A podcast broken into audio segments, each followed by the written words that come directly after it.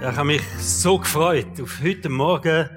Ein bewegender Moment gewesen, wo am Freitag da Leute da rein sind, alles umgeräumt haben und ähm, Sachen verschwunden sind, wo uns irgendwie Distanz gebracht haben, wo wir haben müssen Räume teilen und alles. Und es ist so eine große Freude jetzt einfach auf den heutigen Morgen für Helen und für mich ist das einfach, es ist der Highlight Gottesdienst. Ich weiß nicht, ob es mal, wir feiern noch Jubiläum, aber der Gottesdienst heute Morgen, danke euch viel, viel mal, dass ihr da angekommen sind, dass wir miteinander, alle zusammen miteinander den Gottesdienst feiern. Große Dankbarkeit für ganz viele Menschen, wenn wir zurückschauen in die letzten zwei Jahre, große Dankbarkeit für viele Menschen, die einfach ihr Bestes gegeben haben. Wir haben ja ganz verrückte Zeiten gehabt. Wir haben Zeiten gehabt, wo wir gar keinen Gottesdienst haben können machen, wo ein Videoteam geboren ist oder sich ausrufen lassen haben.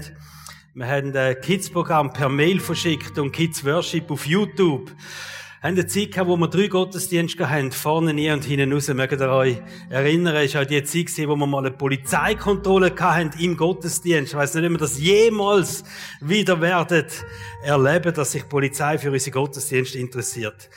Gefühlte gefühlte tausendmal haben wir Schutzkonzept umgeschrieben und wieder angepasst und umgesetzt und neue Wege definiert, wie man da in dieser Halle sich muss oder noch darf bewegen. Wir haben auf zwei Gottesdienste umgestellt ganze Halle x-mal umgebaut, Plakate aufgehängt, Absperrbänder, ich weiß gar nicht. Also unglaublich. Heute Morgen hat der Security da hinten noch ein Plakat gesehen und gesagt, das nehmen wir auch noch weg. Eins, was wir vergessen haben. Falls ihr irgendetwas noch so ein Plakat seht, nehmt es ab und rührt es weg. Für mich der schmerzhafteste Moment, wo wir einen Übertragungsraum haben müssen installieren ähm, einfach, wenn wir, äh, das heisst, wir können nicht mehr alle zusammen, wir müssen einen Unterschied machen, ob jemand ein Zertifikat hat oder nicht. Das ist, ähm, einer den ganz schwierigen Momente gewesen. Wir haben das Zelt draussen aufgebaut, also verrückte Sachen. Für uns ist wichtig, für Helen und mich, wir wollen heute Morgen allen zusammen ganz herzlich Danke sagen. Wir sagen euch allen zusammen Danke, dass ihr das mitgemacht habt. Es ist ja schwierig gewesen, man hätte es nie allen können recht machen. Man hätte immer noch das können so oder etwas können anders machen. Danke euch viel, viel mal. Danke allen Mitarbeitern, die das möglich gemacht haben. Viele Dienste haben einen Mehraufwand gehabt. Gerade als in mehrere Gottesdienste gegangen ist, in drei Gottesdienste. Das sind viele Dienste, die voll müssen einknündeln und äh, längere Dienstzeiten hatten. Und ich danke euch allen zusammen, dass wir euch nie hat müssen bitten sondern dass immer ein Wischen im Vordergrund gestanden ist. Wir feiern Gottesdienst, egal wie schwierig das es uns im Moment gerade gemacht wird. Und ich möchte einfach von Herzen Danke sagen, dass Leidenschaft für die Church uns durchgetragen hat auch in dieser Zeit, wo wir miteinander unterschwierig. Danke euch viel, viel mal, ja.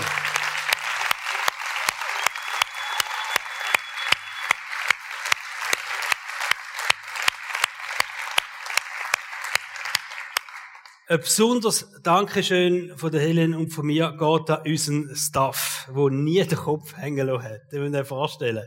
Wir haben so viele Sachen geplant, wo wir dann gleich nicht durchgeführt haben. Äh, Bereitschaft vom ganzen Staff. Einfach, jetzt müssen wir etwas Neues ausprobieren, müssen wir querdenken, wir probieren das Beste zu machen, ähm, bis zum Schluss und das ist für mich das Begeisternde gewesen. Bis zum Schluss haben wir einen motivierten und einen freudigen Staff gehabt. Und egal was beschlossen worden ist, wir haben eine Freude gespürt bei unserem Staff, einfach immer weiterhin dürfen die Kille zu bauen. Und wir danken euch von ganzem Herzen, ganz besonders unserem festangestellten Staff, wo wir haben. Und jetzt geben wir einen großen Applaus an alle zusammen. Der geht auch an dich, der geht an unseren Staff, an alle Mitarbeiter. Danke vielmals. Und er geht an unseren Gott, Jesus. Danke vielmal.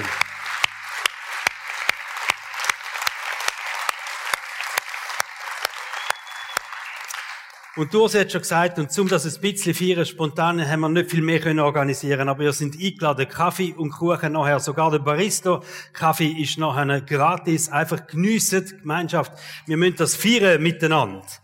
Wir sind mit im Thema von der Kultur von der Ehre drin. Und heute Morgen ein spezielles Thema, Menschen ehren, wo uns anvertraut sind. Es gibt immer Situationen, wo Gott uns Menschen anvertrauen tut. Situationen, wo du für Gott, äh, für Menschen verantwortlich bist. Zum Beispiel Vater, Mutter sein, Paradebeispiel, oder? Kommen Kind und du stehst plötzlich in einer Verantwortung gegenüber diesen Kind, aber auch als Vorgesetzter, Leiter, Vielleicht auch als Mentor, als Seelsorger, wo du merkst, ich habe eine Verantwortung für die Leute, die da sind, äh, als guter Freund, wenn du merkst, ich kümmere mich um, andere, um einen anderen Freund, als Teammitglied und so bei der Vorbereitung ist man auch Kunde. Wenn du im Geschäft bist und jemand läuft in dein Geschäft hier, äh, und das, die Menschen sind in dem Moment dir anvertraut, äh, die weten etwas von dir und es geht darum, dass du das Beste für die Menschen in dem Moment kannst machen. Und jetzt weiß ich jetzt da in Leute, die sagen, mir ist niemand anvertraut. Also, was ist jetzt für die Leute, die sagen, ja, nein, ich bin nicht Chef unbedingt, äh, nicht Vater, Mutter oder Kind sind schon weit weg, äh, ich bin nicht im Seelsorgeteam, schaffe nicht mit Kunden. Also, wenn du jetzt denkst, mir sind keine Menschen anvertraut, Punkt eins, du irrst dich. Du irrst dich. Jedem sind Menschen anvertraut.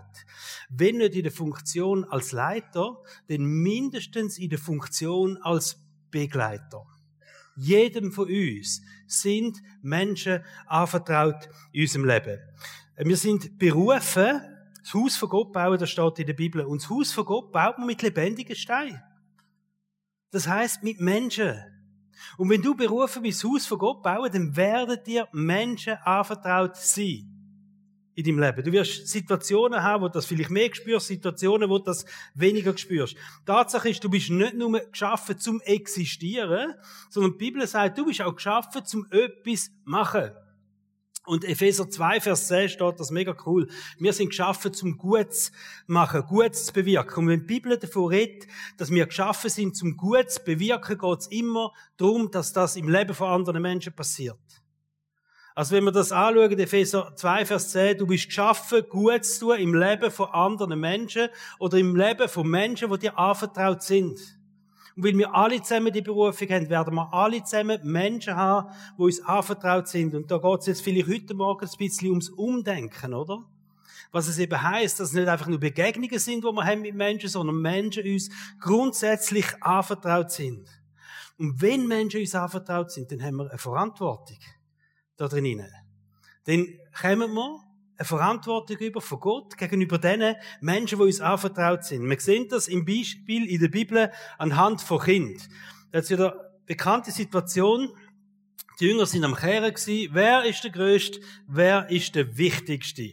Ähm, es ist ja nicht die einzige Stelle, wo das passiert, oder? Aber da haben sie wieder einmal mehr wissen von Jesus. Jesus, wer ist der Größte, der Wichtigste im Himmelreich?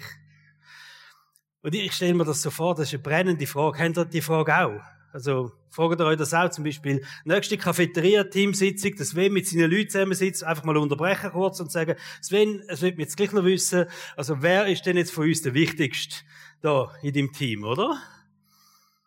Oder beim Welcome oder bei den Kids oder so, Kids-Meeting. Sorry, also bevor wir jetzt weiter planen, nächsten Sonntag, wer ist denn jetzt der Wichtigste da überhaupt? Hätte, ich weiß nicht, hast du herausgefunden bei deiner Band, wer ist der Wichtigste in deiner Band? Also die Jünger, die haben tatsächlich die Frage gehabt, oder? Und manchmal treibt uns das ein bisschen an und darum ist die Kultur von der Ehe so etwas Wichtiges unserer Kirche. Weil es dem eine Antwort gibt, und zwar in einem ganz breiten Bereich. Die Jünger sind gekommen und gesagt, Jesus, wer ist der Wichtigste?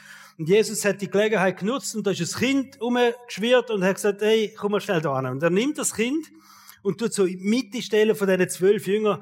Das Kind ist sich vermutlich richtig bescheuert vorgekommen. Alle die alten Männer mit der Frage, wer ist der Wichtigste, oder? Und Jesus nimmt das Kind in die Mitte und sagt, hey, voilà, das ist eigentlich die Antwort auf eure Frage. Und wir lesen das Matthäus 18, Vers 4 bis 5. Wer sich selbst erniedrigt und wie dieses Kind wird, ist der Größte im Himmelreich. Und wer solch ein Kind um meinetwillen aufnimmt, der nimmt mich auf.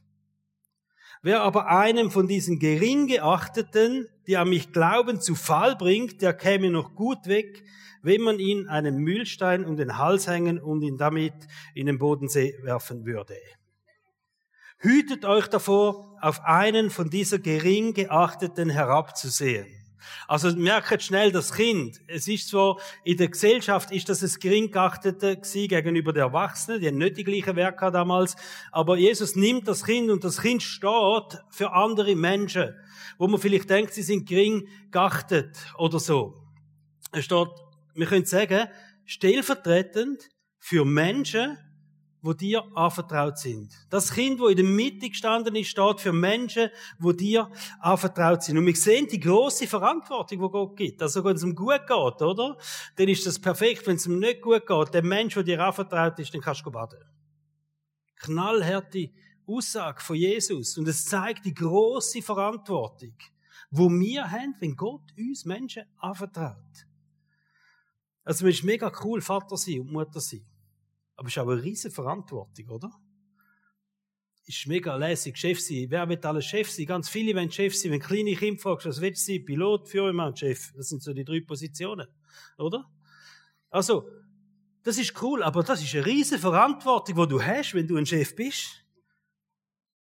Wenn du ein Teamleiter bist, wenn du ein Seelsorger bist, wenn du ein Kids-Mitarbeiter bist, ein Lehrer bist, was auch immer, wenn du für deinen Freund da bist, plötzlich merkst, hey, es ist so wichtig, mein Freund verlässt sich auf mich, also im Moment, du merkst, er ist mir anvertraut jetzt in dieser Situation und dann ist das nicht einfach nur cool, ah, ich kann für meinen Freund da sein, sondern es kommt eine Verantwortung mit in dem Moment. Wenn du jemandem einen guten Rat gibst, eine große Verantwortung, weil wir in dem Moment, wo uns Menschen anvertraut werden, Autorität haben im Leben von diesen Menschen. Also in dem Moment, wo uns Menschen anvertraut werden, haben wir Autorität im Leben von anderen Menschen. Und wo Jesus das Kind in die Mitte gestellt hat, hat er ziemlich eindrücklich geredet. Und klar, oder? Er sagt, was er für Menschen macht, wo uns anvertraut sind, das machen wir zu Ehr von Gott. Es ist wie wenn ihr es für mich machen würdet, oder? Wer solches Kind aufnimmt, der nimmt mich auf, hat Jesus gesagt.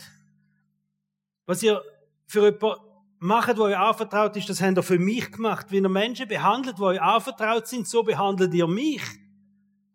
Also ganz persönlich nimmt das Jesus, wenn er uns Menschen anvertraut, oder? Wie wir umgehen, er sagt, das ist nicht ähnlich, wenn du das mit mir machen würdest Vergiss das nicht.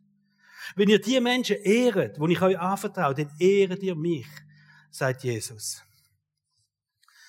Wir sehen auch nochmal ein anderes Beispiel, Matthäus 25, Vers 40, da gibt es so ein paar Beispiele, die ein bisschen griffbar sind, oder? Das sagt, wenn ihr jemandem zu essen geht, hat Jesus gesagt, dann ist, wenn er mir zu essen geben, wenn er Menschen aufnehmt, dann ist, wenn er mich aufnehmt, wenn er Menschen willkommen heisst, wenn er mich willkommen heisst, wenn er Kleider gibt, wenn er mir Kleider heisst, gibt, wenn er Menschen pflegt, ist das wie wenn er mich würde pflegen, wenn er Menschen besucht, die einsam sind, das ist wie wenn er mich würde besuchen, sagt Jesus.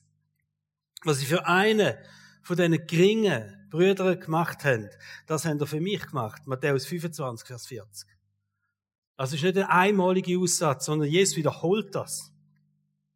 Der erste Punkt ist die grosse Verantwortung und wir merken, Jesus nimmt das persönlich, wenn er uns Menschen anvertraut. Und das zweite heißt, schau denn nicht abschätzig auf die Menschen ab. Schau nicht geringschätzig, so, denke nicht geringschätzig über das Kind, hat er gesagt, oder? Denke nicht geringschätzig über Menschen, die dir anvertraut sind. Weil sie in Gottes Augen besonders wertvoll sind. Oder wir können es so sagen. Wenn wir Menschen haben, die uns anvertraut sind, dann bewegen wir uns in der Königsdisziplin vom Reich von Gott. Weil Jesus das so persönlich nimmt, oder?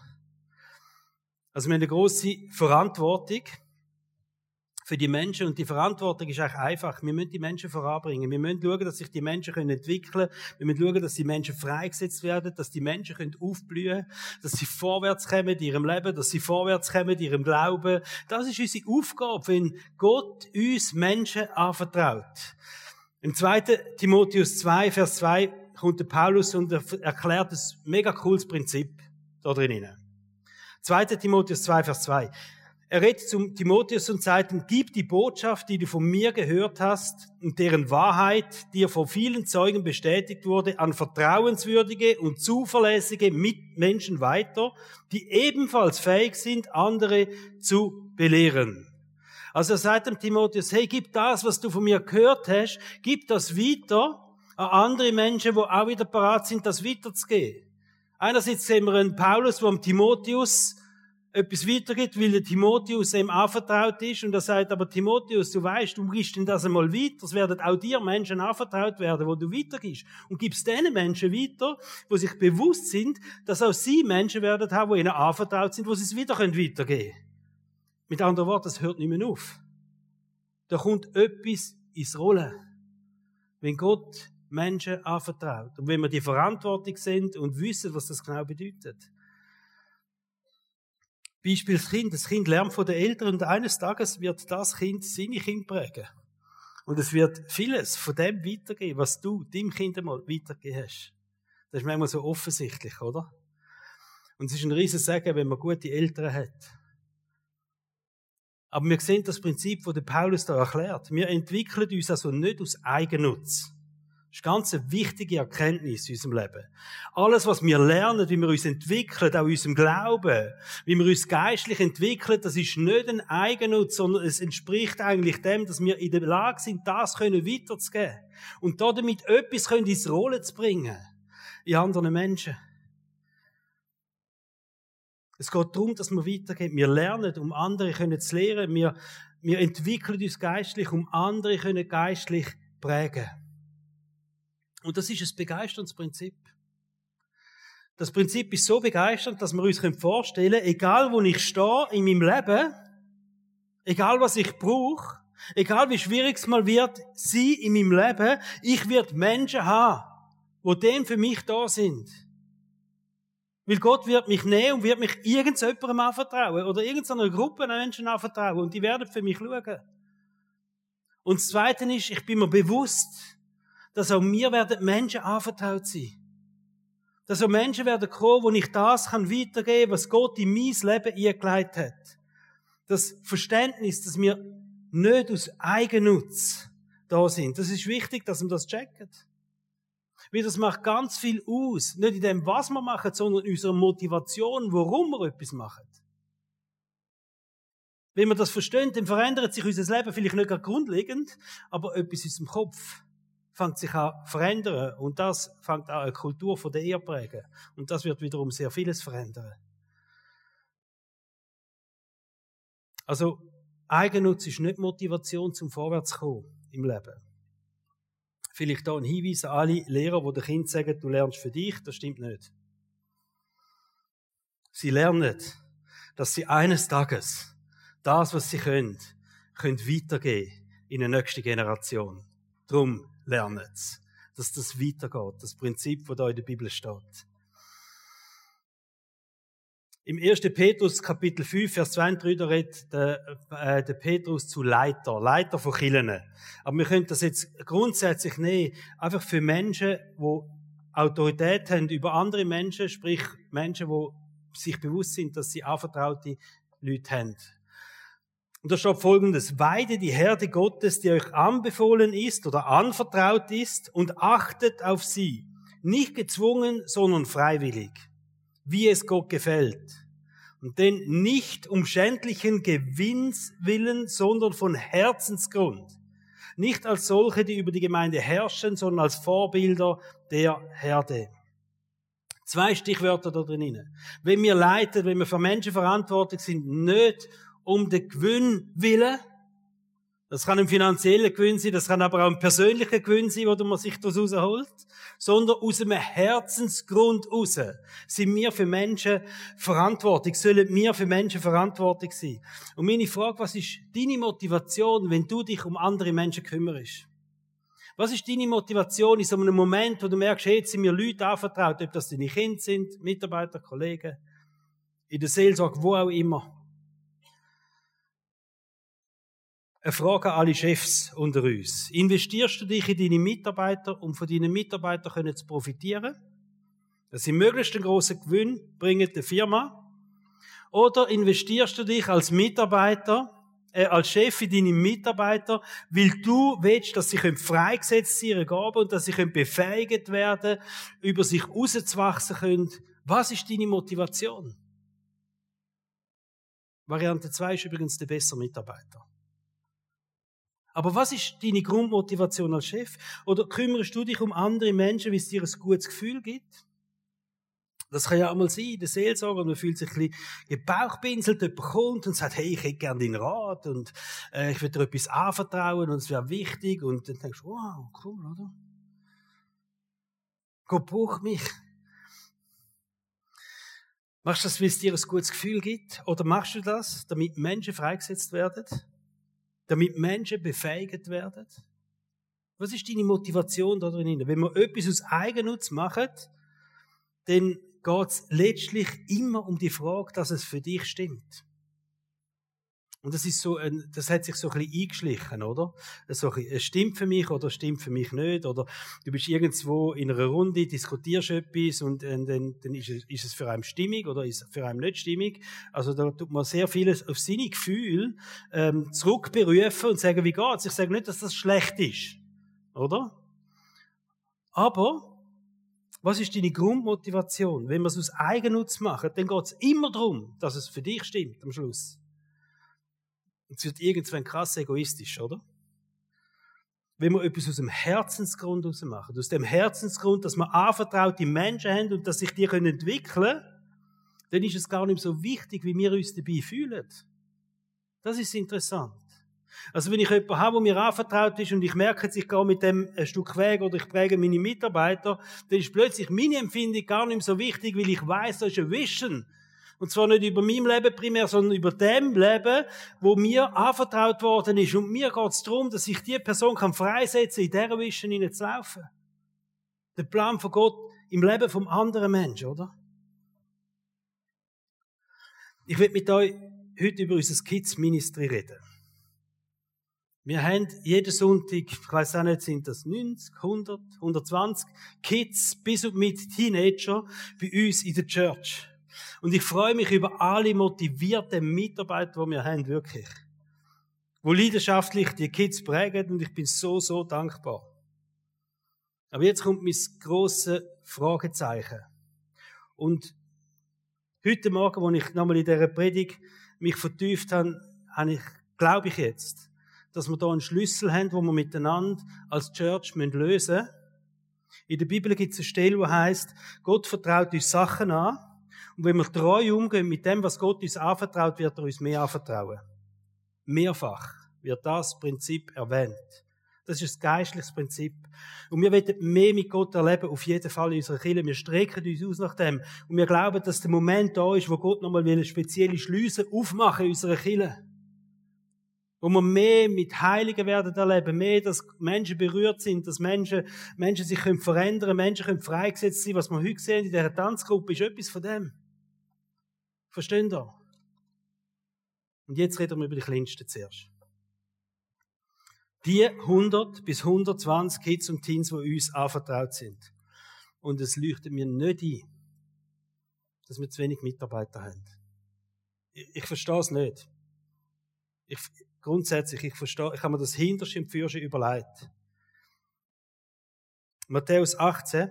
Wer eins von diesen Kindern um meinetwillen aufnimmt, der nimmt mich auf, sagt Jesus. Hütet euch davor, auf einen von diesen gering geachteten abzuschauen. Wer eins von diesen Kids aufnimmt. Wer sich um eins von diesen Kids kümmert, der kümmert sich um mich. Das nimmt Gott dermaßen persönlich.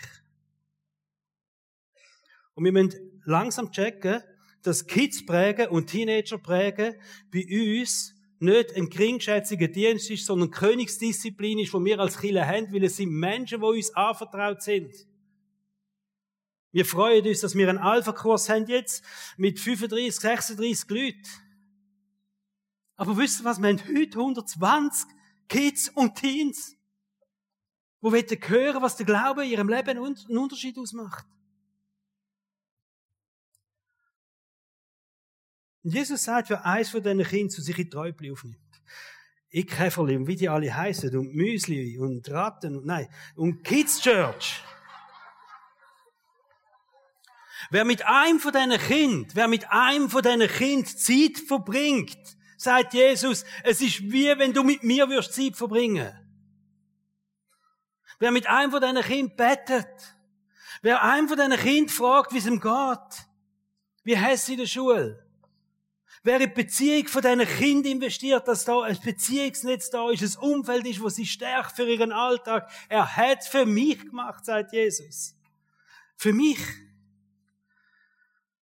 Wer ihnen das weitergibt, was man selber im Leben gelernt hat, wer ihnen das weitergibt, was man selber im Glauben gelernt hat, wer ihnen es weitergibt, was man selber an geistlichen Erfahrungen gemacht hat, der macht das für mich. Schaut nicht geringschätzig auf das Kids-Ministry ab. Wer der Größte sein will, so nochmal die Worte von Jesus nehmen, wer der Größte sein will in unserer Kirche, der schafft bei den Kids mit. Das ist so. Wer der Größte sein will in unserer Kirche, der schafft bei den Kids mit. Wenn wir im Kleinen treu sind, wird uns Gott mehr anvertrauen. Und ich bin überzeugt, dass heute Morgen Gott mir etwas aufs Herz gelegt hat wenn wir Kids und Teens Arbeit nicht zum Fliegen bringen, wird die ganze Kirche nicht zum Fliegen kommen. Da bin ich fest überzeugt. Wer im Kleinen treu ist, dann wird Gott große Sachen anvertrauen. Und wenn du einen hochgeistlichen Dienst machen willst, dann lade ich dich jetzt ein. Wird ein Teil von unseren Kids Ministries. Wird ein Teil von unseren Kids Ministries. Und 3. Johannes, Vers 4 steht folgendes. Da schreibt Johannes, ich habe keine größere Freude als die zu hören, dass meine Kinder in der Wahrheit wandeln. Er hat keine größere Freude zum Hören, als dass nicht in im Glauben wandeln. Der Johannes redet von geistlichen Kind. Aber wir nehmen das jetzt für die, die uns anvertraut sind da in der Kirche. Es gibt keine größere Freude für uns in unserer Kirche. Und das definieren wir jetzt so mal miteinander. Es gibt in unserer Kirche keine größere Freude, wie das unsere Kind unsere Kids, unsere Teens im Glauben laufen. Das ist unsere größte Freude und da fängt's an. Das ist so wichtig. Ich würde am liebsten gar nicht mehr auf die anderen Punkte, aber machen wir gleich. Was ich noch sagen will, ist, wir machen nicht ein cooles Kids-Programm weil ein paar Leute sich selber verwirklichen und Theater wollen oder weiß ich nicht was dort machen. Wir machen übrigens auch nicht das Kids-Programm, dass du endlich mal eineinhalb Stunden Ruhe hast von deinen Kindern. Unser Kids-Programm ist nicht ein Hütedienst. Unser Kids-Programm ist ein geistlicher Dienst. Wir prägen dort etwas. Wir prägen die Kinder, wir ehren die Kinder. Wir schaffen die Kultur der Ehe.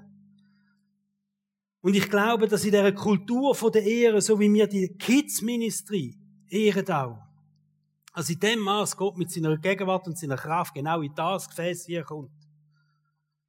Ich habe letztens von einer jungen Frau gehört, die gesagt hat, mein Problem ist, so mit 16, oder? Ich erlebe Gott nicht. Jetzt können wir beten, dass die Jungen Gott erleben. Oder wir können sagen, nein, wir fangen die Jungen an ehren. Wir bauen in dieser Kultur von der Ehe, bauen wir Kids Ministries. Wir bauen Teenager Ministries, weil wir wissen, dass Gott dann mit seiner Gegenwart und mit seiner Kraft kommt. Und dass sie es da können erleben. Dass sie es miteinander können erleben.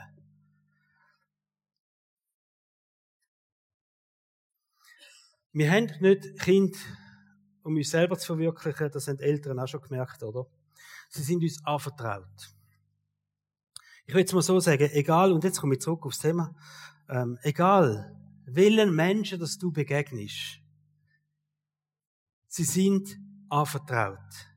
Wir müssen das verstehen. Wenn wir das nächste Mal Menschen begegnen, egal wo, und wir haben plötzlich einen Auftrag, eine Aufgabe im Leben von dem Mensch, dann sehen wir das nicht als Kunden, wir sehen das nicht als Klienten, wir sehen das nicht mehr als Kollegen, sondern wir haben das tiefes Bewusstsein, jetzt vertraut mir Gott einen anderen Menschen an. In dem Moment vertraut mir Gott einen anderen Menschen an. Ob das im Geschäft ist, wenn ein Kunde kommt, einläuft, bei dir am Tisch höckelt, ob das in der Seelsorge ist, ob das ein Arbeitskollege ist, der plötzlich kommt und sagt, hey, ich habe eine große Frage an dich. Ich komme da nicht weiter, oder privat, oder was auch immer. Ob das ein Lehrling ist, irgendein Mitarbeiter, der dir Montag begrüßt. Wenn die Bude nie laufst, Jemand, der dich im Rat um Hilfe bittet. Und ich habe so einen Merksatz, den ich euch weitergeben will. Schauen wir Menschen nicht als Werkzeug an, für unsere Visionen zu entwickeln. Für unsere Ziele zu erreichen. Vielmehr sehen wir unsere Vision als Werkzeug, um den Menschen zu dienen. Versteht ihr den Unterschied? Schauen wir Menschen nicht als Werkzeug an, um unsere Ziele erreichen, um unsere Visionen erreichen, sondern sehen wir unsere Vision als das Werkzeug Nummer eins, dass wir den Menschen dienen können. Für uns als Church. Church, ganz wichtig, dass wir das Verständnis haben. Wir werden mit unserer Vision Gott und den Menschen dienen. Egal, wenn du eine Vision hast und du merkst mit meiner Vision, ich also eigentlich, die dient nicht Gott und die dient nicht den Menschen, dann kommt sie ja nicht von Gott dann lohnt sich vielleicht die Vision in deinem Leben oder dein Ziel. Eine Vision ist so ein Ziel auch, oder ein Lebensziel. Das vielleicht nochmal zu überarbeiten und zu sagen, ist es wirklich das, wo ich alles dafür gebe? Und für die Unternehmen unter uns. Leute, die in Verantwortung stehen, die Firmen innen, oder? Was ist deine Vision für dein Business?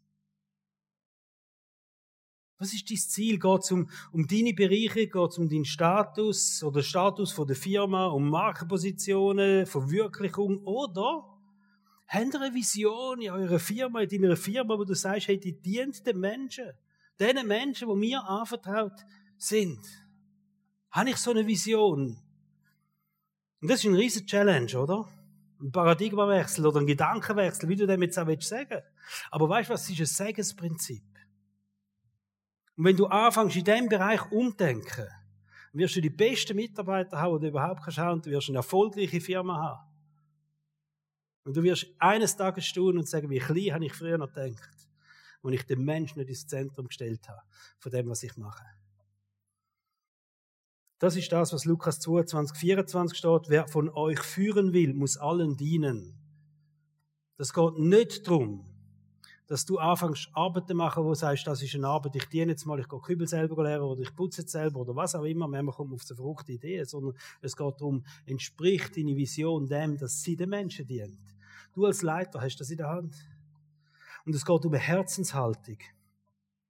Und ich werde jetzt am Schluss mit euch drei Punkten einfach nochmal so ganz knackig euch mitgeben. Was heißt jetzt genau? Menschen ehren, wo mir anvertraut sind. Der erste Grund ist der, wir machen das, weil wir wollen, dass Menschen können ihres Potenzial entfalten wenn, wir, wenn Leiter ihre Mitarbeiter ehren, dann führt das dazu, dass die Mitarbeiter werden ihres Potenzial entfalten. Das göttliche Potenzial, das sie bekommen haben. Kultur von der Ehe setzt Menschen frei, das müssen wir einfach wissen. Kultur von der Ehe setzt Menschen frei. In der Kultur von der Ehe fördern die Leiter ihre Mitarbeiter. Und Mitarbeiter, die entdecken ihre Berufung, ihre Begabungen. Es geht nicht um Positionen, es geht, es geht um Berufungen, es geht um Begabungen, um Freisetzungen.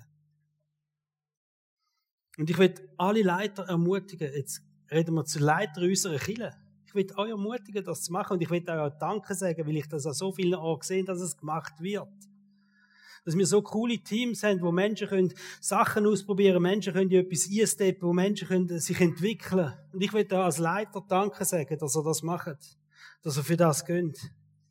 Dass Menschen können ihren Stärken laufen. Das Zweite ist, wir, wir leben die Kultur von der Ehe. Für uns anvertraute Menschen, dass sie ein höheres Level erreichen können.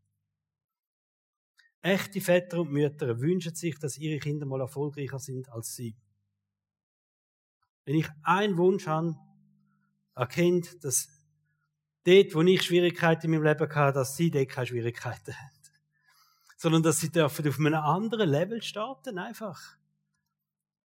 Und das ist ja ganz eine wichtige geistliche Sicht, oder?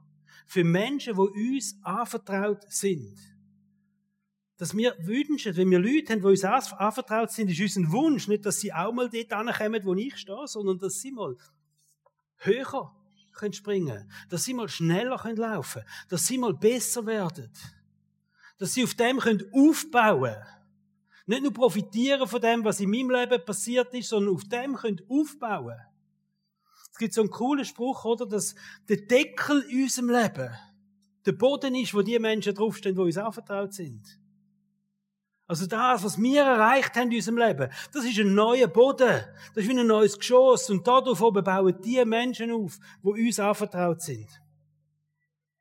Ich glaube fest, Menschen können über sich herauswachsen, wenn sie geehrt werden. Geehrt werden, wenn sie Wert bekommen, wenn sie ermutigt werden, wenn sie gefördert werden. Du selber kannst über dich herauswachsen, wenn das passiert. Wenn andere Menschen dich ehren und fördern, du kannst über dich rauswachsen, wenn jemand an dich glaubt, wenn jemand in dich investiert. Ob das Eltern sind, ein Freund, ein Lehrer, ein Trainer, ein Small Group Leiter, Teamleiter, was auch immer. Und ich will dich ermutigen, heute Morgen, weil wir in dem Thema sind von anvertrauten Menschen, selber jemand sein, wo andere Menschen über sich rauswachsen lässt. Dass du sagst, das, was ich in meinem Leben weiß und brauche, ich will das auch für jemand anderes sein. Egal wo du stehst. Du kannst jetzt schon der Boden sein für jemand anderen, der auf dem aufbauen kann. Ich möchte am Schluss eine Geschichte erzählen, die steht in der Bibel. Das war ein Typ, der Barnabas. Der Barnabas hat nicht immer Barnabas geheißen, sondern Josef aus Zypern ist er eigentlich gewesen. Aber er ist dann so ein bisschen mit den Aposteln unterwegs gewesen und die haben ihn dann schlicht und einfach umtauft und er gesagt, lass mal, Josef aus Zypern, du bist jetzt nicht mehr der, sondern du bist jetzt der Barnabas. Barnabas heißt eigentlich der, der ermutigt. Also die haben etwas gesehen im Leben von dem Josef aus Zypern, die haben den Ermutiger gesehen und gesagt, von jetzt an sagen wir dem so, oder? Und der ähm, Barnabas ist so ein bisschen ein Senkrechtstarter, ein Ermutiger, ein Investor. Also der Staat, der ist hingegangen und hat äh, seinen Acker verkauft und hat das Geld an Apostel gegeben und gesagt, hey, ich investiere meine Zeit, mein Geld ins Reich von Gott. Komm, wir gehen vorwärts. Es wundert uns nicht, dass der Paulus den Mann entdeckt hat und gesagt hat, Barnabas, komm du mit mir reisen dich nehme ich gern mit, oder? Ein Ermutiger, ein Investor, einer, der Vollgas gibt. Und so tatsächlich lesen wir, dass der Barnabas und der Paulus miteinander gereist sind, auf so Missionsreisen gegangen sind. Eines Tages haben die zwei Lampen bekommen miteinander. Der Paulus und der Barnabas. Nicht wegen sich selber. Die haben sich super verstanden, alles gut gewesen. Sie haben Lampen bekommen wegen einem anderen Typ, wo Markus geheißen hat. Der Markus haben sie nämlich auch mal mitgenommen auf eine Reise und auf dieser Reise hat der Markus sie einfach im Stich gelassen. Auf jeden Fall sind sie dort und dann sagt der Paulus, lass mal Barnabas, also, ähm, den Markus nehmen wir nicht mehr mit. Der hat uns im Stich gelassen, mit dem machen wir das nicht. Und der Barnabas, und da steht auch, es steht, glaube ich, Apostelgeschichte, wir schauen, Apostelgeschichte 13, Vers 1, er hat eine prophetische Gabe gehabt. Und in dem Sinne hat der Barnabas gesagt, ich weiß, dass uns der Markus im Stich hat, aber ich sehe eine Vision über dem Leben von Markus. Und darum nehmen wir ihn mit. Und der Paulus sagt, nein. Und er sagt, mal, wir nehmen den mit. Nein, wir nehmen den nicht mit. So wie gegangen, dass der Paulus sagt, wenn du den willst mitnehmen, musst du auch nicht mitkommen. Und der Barnabas hat gesagt, gut. Dann trennen wir uns da. Barnabas und der Paulus haben sich getrennt äh, aufgrund von dem, dass der Barnabas eine Vision gesehen hat auf dem Markus. Und jetzt, was ist aus dem Markus geworden? Es ist der Markus, der später das Markus-Evangelium geschrieben hat. Das Markus-Evangelium hat eine Besonderheit. Es ist das kürzeste Evangelium, nur 16 Kapitel. Man sagt ihm das Power-Evangelium. Weil wo der Markus das Markus-Evangelium geschrieben hat, hat er einfach die Geschichten rausgenommen, wo Wunder passiert sind. Dort, wo Kraft sichtbar war von Gott. Dort, wo Gegenwart spürbar war. All diese Geschichten. Und darum heißt das Power-Evangelium. Und ganz viele Ausleger sind überzeugt von dem, dass der Markus ein Leben hat, wo er Gott selber so erlebt hat wo er selber immer Gegenwart von Gott erlebt hat, wo er, wo er Kraft von Gott erlebt hat, wo er selber viele Wunder erlebt hat. Angefangen hat, dass ein Barnabas entgehrt hat und verstanden hat, er ist mir anvertraut. Und es geht um seine Vision, um das, was Gott in sein Leben leitet. Und er hat das Gefäß geschaffen von der Kultur, von der Ehe für den Markus. Und in dem Gefäß von der Kultur von der Ehe hat Markus selber Kraft und Gegenwart von Gott in einem Übermaß erlebt, so dass er eines Tages hingegangen ist und gesagt hat, ich schreibe das Evangelium, wo es nur um das geht, hauptsächlich. Kraft und Gegenwart von Gott. Menschen müssen das wissen. Man hat schon andere Evangelien, wieso muss er auch noch, oder? Das ist seine Überzeugung, das ist sein Erleben Warum schaffen wir Kultur von der Ehe? Damit die Menschen, die uns anvertraut sind, ein kraftvolles Leben haben können. Drum. Und ich bin so überzeugt, dass Kultur von deren Schlüssel ist für die Gegenwart und Kraft von Gott. Und ich wünsche mir als Killer, dass wir das prägen miteinander. In jedem Fall, dass wir das prägen Und weißt, ich wünsche mir etwas, dass Menschen, wo uns anvertraut sind, eines Tages anhocken und sagen, ich schreibe jetzt auch mein Power-Evangelium. Weil früher hat man in mich investiert. Früher hatte ich Leute, die so mit mir umgegangen sind, mich so geehrt haben in meiner Schwachheit, in meiner Schwierigkeit. Und in all dem habe ich Kraft von Gott erlebt. In all dem habe ich Gegenwart von Gott erlebt. Und ich schreibe das auf. Das wünsche ich mir für unsere Kids, für unsere Teens. Und wie machen wir das, dass sie das erleben können? Indem wir eine Kultur der Ehe schaffen. Für Menschen, die uns anvertraut sind. Kommen wir, stehen auf und beten miteinander.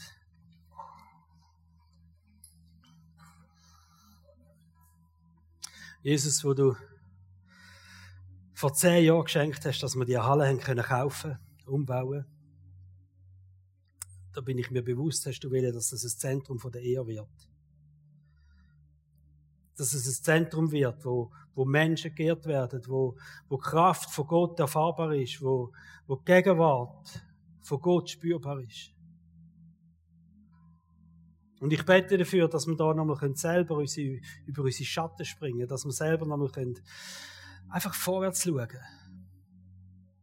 Dass wir die Herrlichkeit dürfen vor Augen haben, die du parat hast. Es geht nicht primär um unser Leben, es geht um die Menschen, die du uns anvertraut hast. Und du wirst uns noch viele, viele Menschen anvertrauen. In dieser Kille. Viele Leute werden hier ankommen, Jesus, ich bin überzeugt, die dich werden kennenlernen, die werden gesund werden, die werden geheilt werden, die werden Befreiung erleben, freigesetzt werden, dir zu dienen, ein Leben zu führen, das dich ehrt. Lass uns das in unseren Augen einfach nochmal, inneren Augen nochmal anklingen, was das bedeutet, Jesus. Was du da willst tun, mitten unter uns, mit uns. Und Jesus, so bete ich jetzt für die sind deine Worte, Jesus, die geringsten unter uns.